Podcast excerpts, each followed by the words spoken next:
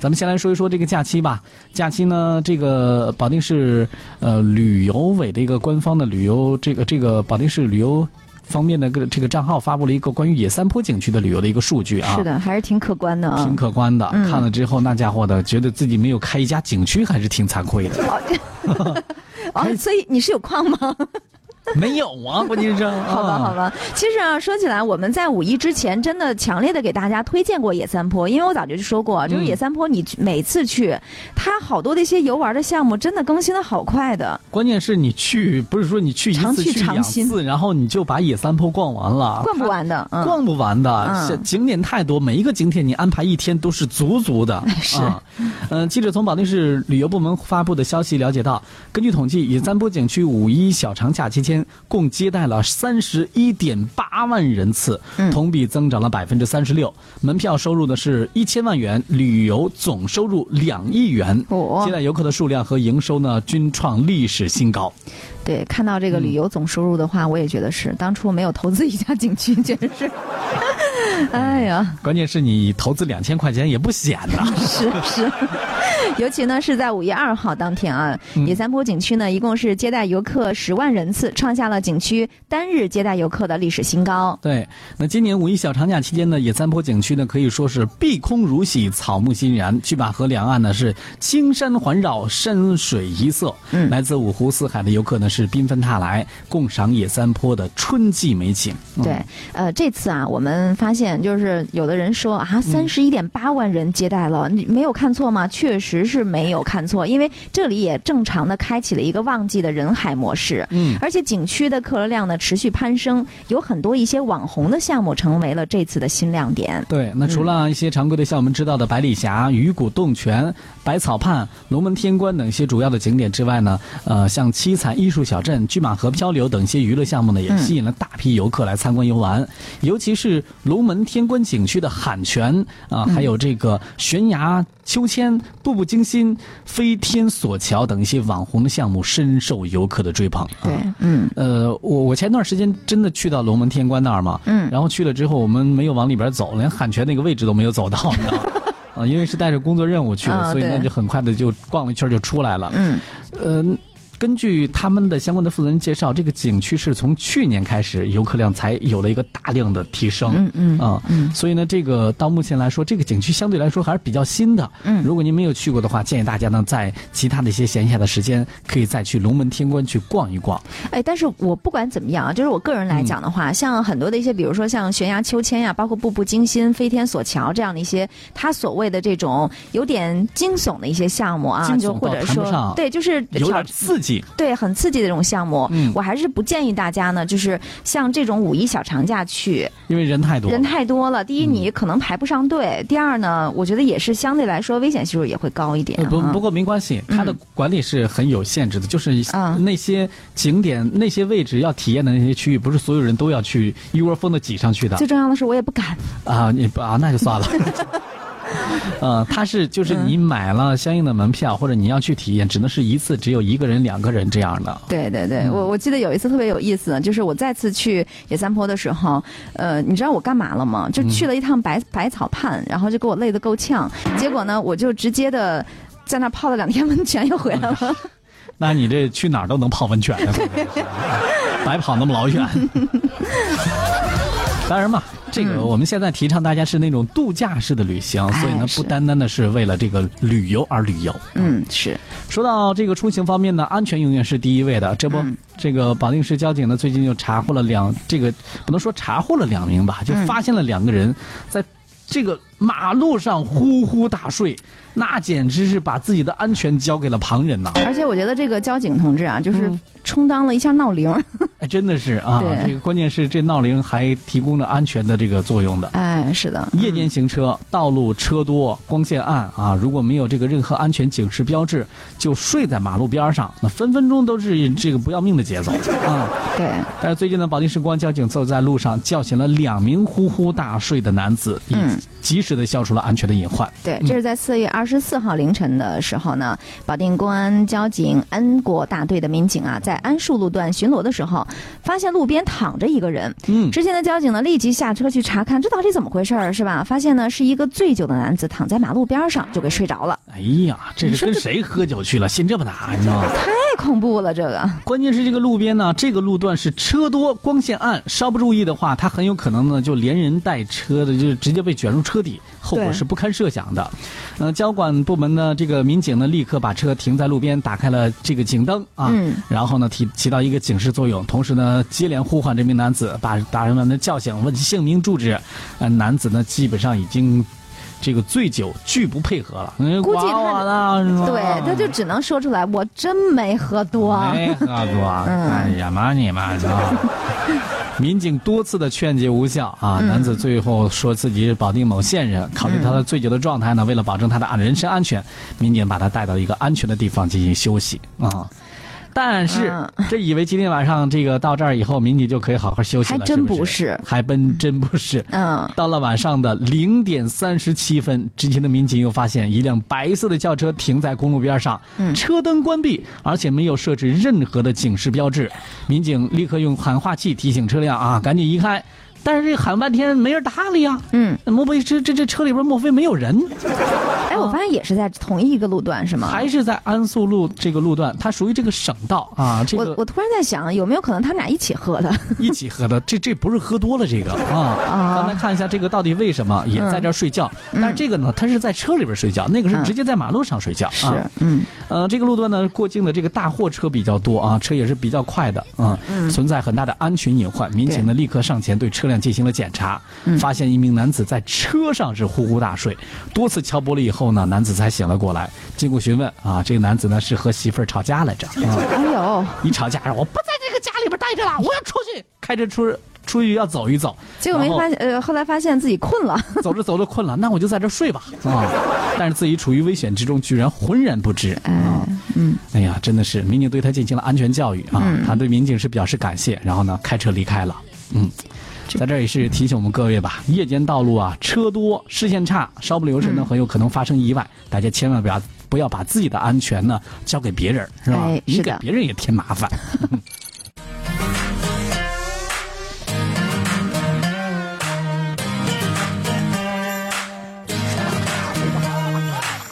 You're on the couch. 欢迎各位能够继续的回来，各位好，我是老齐。 哎，大家好，我是思思。哎，咱们来说一下这个关于锁的安全吧。对，啊，我们办公室呢是换了一把密码锁啊，非常的高大上啊，是就是跟那个小黄车那个密码锁差不多那种，就直接对数字的那种，对对没有什么指纹之类的东西，行了行了，你再多说一会儿，连那个密码都告诉别人了。就是反正挺 low 的一个东西。啊，听上去挺高大上，是不是？嗯对嗯啊，现在这个智能锁呢是相对比较普及，很多人也都能够接受，而且呢，嗯大多数现在这个新房装修的时候呢，都会来考虑来选用智能锁啊。对因为再也不用担心这个出门的时候忘带钥匙了，嗯你只要手指头不丢就行，是吧？回头之后手往那儿一摁就开了、啊，有的嗯对是什么呃那个脸部带有脸部扫描识别功能的啊，脸往那儿一搁门就开了，那个嗯啊是嗯特别高级、是吧？对。但是呢，中消协最近发布了一个智能锁的测试测试报告啊，嗯半数以上的样品指纹识别存在一定的风险。我的天 哪！我我我想换回去。嗯，我觉得突然觉得老祖宗留老祖宗留下那个往里边插钥匙那锁挺好似的。而且你知道吗？我现在发现，其实老祖宗的那些，呃，我们现在叫黑科技，其实他们嗯那，我觉得是属于高科技，就是人类的那个，呃，就是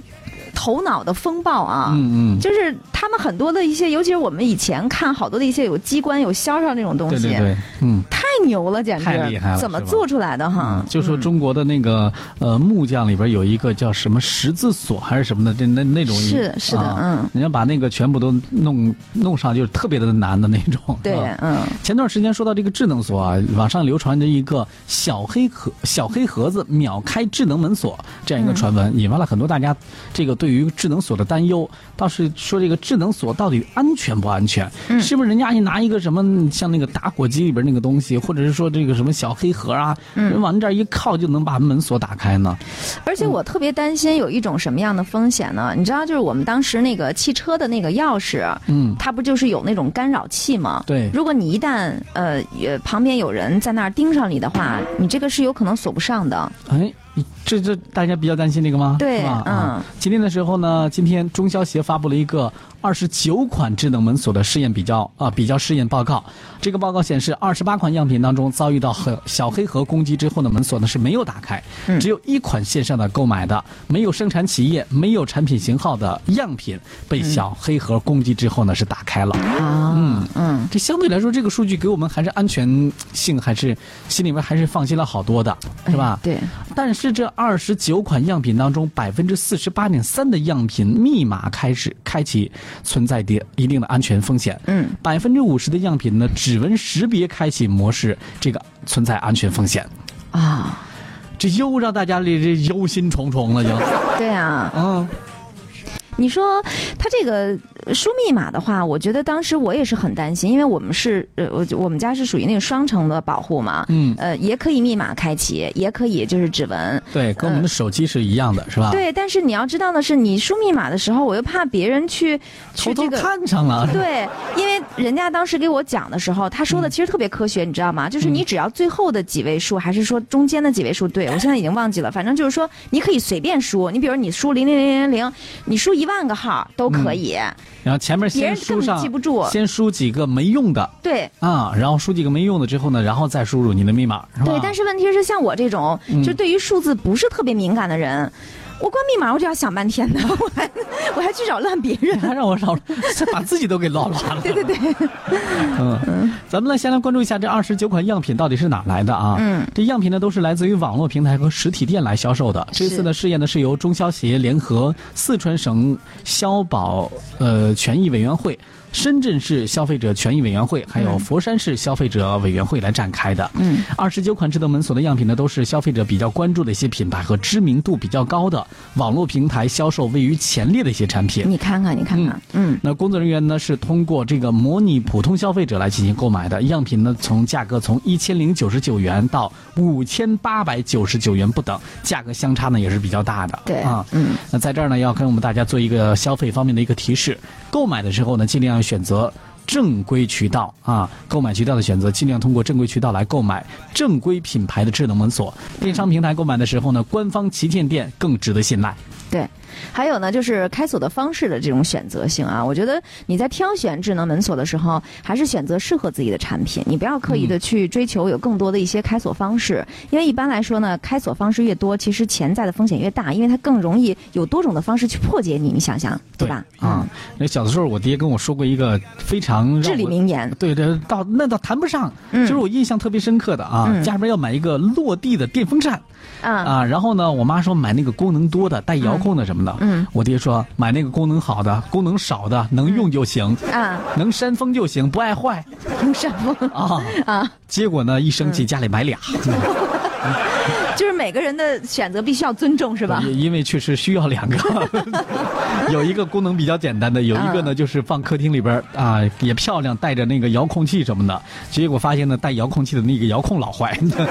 哎，但是我发现啊，就是从这个当中，我也得到了另外的 get 到另外的一个点，嗯，就我觉得你爸爸好像在家里面的家庭地位比你要高一点，呃，比我要高很多。 啊，呃，跑偏了啊！继续回来说这个开锁的这个方式啊，嗯对，嗯应急开锁的选择，呃因为这个你难免你会忘记那个什么密码 啊，或者指纹突然手指头上拉了个口子，今天指纹用不了了， 是吧？对，这这方面就是说，建议消费者在选择选择的时候啊，嗯备用应急开锁的功能的一些这个智能门锁，至少把一把应急开锁的钥匙呢保存在除了家以外的安全地点。哎，同时呢，通过钥匙形状来判断应急开锁的锁芯的种类，单排弹子的锁的安全系数相对比较低，不建议大家来选用。嗯，这谁能看得到？问题是是不是单排的？你买的时候一看那 钥匙就知道了嘛，有的是双排的，有的是那个跟汽车钥匙一样的那种啊。呃，还有就是指纹模块的这个选择，目前上呢，指纹模块识别的主要是有光学指纹识模块和电容指纹模块啊，这都是半导体的指纹模块的识别的这种啊。嗯对，你知道，就是我们家邻居，就是住我们家对门儿、有一次就是让我特别提心吊胆，因为他们家呢，就是因为呃家里边有老人，经嗯常忘记带钥匙。哎、看我们家换了这个之后呢，就觉得挺好的，也嗯想给老人买。然后于是呢，他们家就请了一个这个修锁的师傅，因为当时还不能够马上就要买嘛，对吧？然后呢，就过来说非要看看我们家这个锁是怎么样安装的。我当时就心里边就有点儿咯噔一声，我我还问了人家一下，我说你嗯们家这开锁师傅靠谱吗？ 哎，对，这一点很关键啊。对。此外呢，说到购买这个智智能门锁嘛，也有一个需要特别跟大家提醒的，这个呢不单是智能门锁，购买什么东西都是一样的啊。对，呃，提醒我们各位消费者在购买的时候呢，价格不要作为选购的唯一的依据，因为很多人在网上买东西的的时候呢，嗯都会对比一个性价比，是吧？你说这个东西便宜啊，对也是这功能什么的也都有，嗯，但是呢，你要知道还有一句话叫一分价钱一分货嘛，所以我一般情况之下，像这种的花费啊，就比如数码产品的花费，我一般都会选择那种呃中档的价格比较适中的，啊，是，但是我绝对不会选择最低或者最高的，因为你那个产数码产品它功能越多，它就越贵嘛，对越先进越贵。可是你这个东西你是永远追不完的，嗯，价格明显低于市场平均水平的这些产品，质量是难以保证的，这点呢你必须得肯定。嗯啊、不建议大家来选购。此外呢，一定要注意购买智能门锁的时候要索要发票，方便日后的时候呢，万一它不好，你得维权呢，对啊，是吧？咱们得有一个凭证、啊。嗯是这点呢也特别注意。嗯。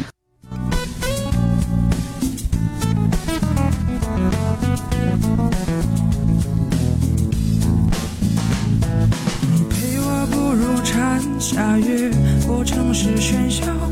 歌声在游走，你榴花般的双眸，不见你的温柔丢失花间欢笑，岁月无法停留，六月的等候。嗯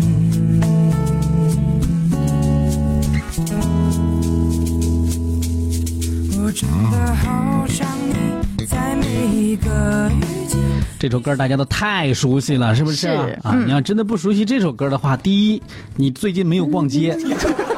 第二，你也不刷抖音啊。 就是口水歌嘛，是吧？。对，这这口水歌当然谈不上，咱不能这么说啊，因为这个喜欢的人还是大有人在的。嗯啊，确实呃，，我是觉得，呃我我并不是说它是口水歌呢，就是会有一种贬义的这种呃状态啊，并不是这个意思。因为它之所以能够流传，实际上就是因为它有一部分确实是能够脍炙人口。对啊啊，就是很多人会特别喜欢，对嗯流传度特别的广，是的嗯也能够打动一部分人的心啊。这首歌的名字叫《纸短情长》哎啊，嗯但有的时候啊，咱们发现有些纸的它不在乎长短，嗯，但是那上面标的长和短，那你得区分一下。这个距离啊，对，比如说火车票是吧？哎长度都是一样的，但是上面写着一个北京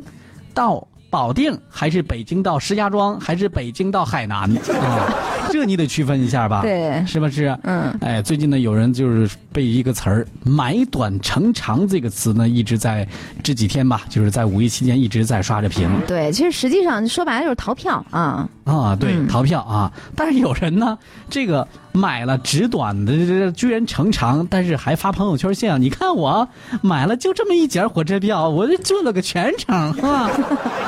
好，对没事儿啊，嗯我就能找到你啊。对，这薅薅羊毛，呃，薅薅羊毛也嘚瑟了一把，结果悲剧了啊，哎对，这个买到火车票呢，却因为超载无法上车，一时间成为国内行之已久的这个买短成长，再度引发热议，呃，引引发了热议啊。嗯那近日呢，有名男子竟然在朋友圈里高调的炫耀自己乘车逃票的经历，看起来是可以说是非常的嘚瑟了啊。对，他说呢，买了一站路到九江，能逃票则逃票啊。嗯 经过了解呢，这名男子呢是供认自己买短途乘车票呢，乘坐长途车的方式逃票了一共九次，嗯，逃票的金额呢是达到了八百多元。五，嗯嗯，多次的逃票，还在朋友圈里边炫耀哈、这个结果朋友圈里总有几个人看不惯你啊， 对总不能都是你那一帮那个那个狐朋嗯不不不啊啥 啥友是吧？什么之鹤之类的哈啊，对嗯了啊，最终呢，高某因为诈骗铁路票款被行政拘留十天的处罚。你看看，啊，我第一天第一次听到有这样的一个罪 名：诈骗铁路票款。我的天 哪，听上去好可怕！就感觉好像是就那个贪污公款之类的，就差不多了哈。对，啊好多网友看到这个后也是气急败坏，然后嗯朋友圈是暴露智商的地 方。啊、还有一位网友说，我也有同事炫耀他乘火车票逃嗯逃票逃票的经历，我简直无法理解。对难道不应该感到羞愧吗？这就是这一个人的这个世界观是怎么回事儿哈？是怎样形成的？也是挺挺个性的。然后你看，超多低说了，他说拉入黑名单吧，永远坐不了火车动车才行。嗯，对，我觉得有必要把他，别人说永久，你就限制他拉他一段，他就知 道了。啊对，而且我觉得就是拘留十天，对某些人来讲的话，我觉得也并不能够造成怎样的一种困扰。他可能反正就这样的人哈。就这样了，无所谓。是吧对，啊，呃，之前还有媒体报道过，说有名男子呢是这个乘火车呢还用上了生意经啊，怎么着呢？买火车票也是买短乘长，五年逃票了一百三十八次。哎呦，啊嗯这是济南铁路公安聊城站派出所查获的一起逃票的案件。嗯嗯嫌人李某呢，通过买短乘长的方式进行全国各地逃票一百三十八次，嗯涉案的票款是达到了一万六千多啊元。我嗯，李某交代，他今年三十六岁，是山东阳谷人，从事服装批发生意，所以呢，经常乘坐火车到全国各地呢去跑业务。为了节省路费呢，他就动了心思啊，专门有一个机会的时候呢，他通过生意认识了一个菏泽的同事，嗯，哎，知道买两头短途的车票，然后呢，这个可以逃票这样一个窍门儿。嗯，被逮着你了，你再上车，再补票啊。太可气了。哎，经过一段时间摸索，李某呢就用他自己和妻子两个人的身份证，嗯购买同一车次头尾的车票来进行逃票。哎，哎，后来他摸清这个停靠的时间的基础上呢，购买了两个时间相近的车次的票头票尾，再加上中间转乘其他方式来进行逃票。嗯，反正吧，为了逃票可以说是动尽了各种脑筋。是，最终呢，他也是因此被铁路部门列入到了失信人员的名单，一定时期之内是被限制乘坐火车的。嗯哎，对啊，关于这个问题呢，最近也是有关部门，包括中国铁路总公司有关负责人也是在呃回应，表示致歉，说今后呢会嗯针对运力紧张的一些区段的补充运力，嗯加强宣传引导和秩序管控。有关部门呢也会加强会商，增加这个诚信记录等一些内容。啊，嗯，嗯，比如说香港呢，在这方面也是有一个非常严格的一个规定，规定一个哎措施。其实呢，你也可以借鉴一下。嗯，呃，这个在内地的高铁系统当中是允许越站补票的。比如说，你买到了这个从北京买到保定的票，那我嗯要去石家庄，那到时候你可以再把那个那节那儿的那个再补额一给补回来。对，你对，可以再补票。嗯但是这个呢是不适用于西九龙站的？凡是没有购买到香港票的乘客，哎，你这个说，哎，我到时候不下车，我直接坐到香港吧。嗯啊，对不起，你到达香港之后，除了要加收票款，你要补这个票。呃，补票之外啊，嗯，然后呢，还要加收应补票款五成的费用，啊另外呢，还要按照香港铁路复利的条款的规定，嗯，缴纳一千五百港元到三千港元的附加费。对。此外呢，这个高铁香港段也是不允许我们的乘客呢在原定班次列车开出之后再去改签车票。嗯那无票乘车呢，可能会影响您在呃香港的一个征信记录，就是你在整个香港，不管是做什么，你都会影响它的这个征信记录的。哎，都会影响你。你这不行，你这个人去不了啊对，住酒店不行，不让你住，你这个人不诚信，你你这个人逃票 啊。到现在了，还有人逃票，我这有点不太理解了。是嗯买票虽然是难，但是你要是这种恶性逃票，确实让人很讨厌。 你你知道吗？这次这次五一的时候，我在这个北京乘坐地铁的时候，也是出来的时候呢，因为本来呃就没有规划好那个路线，嗯我认为这么走就可以了，结果没想到又倒了一趟，其实就坐了一站地，结果人家 把我拦下来说你要去补一下，然 后哦你看看是不是嗯自己是差一点就不诚信了 啊？得对嗯特别注意一下啊。我想要唱给你听。啊啊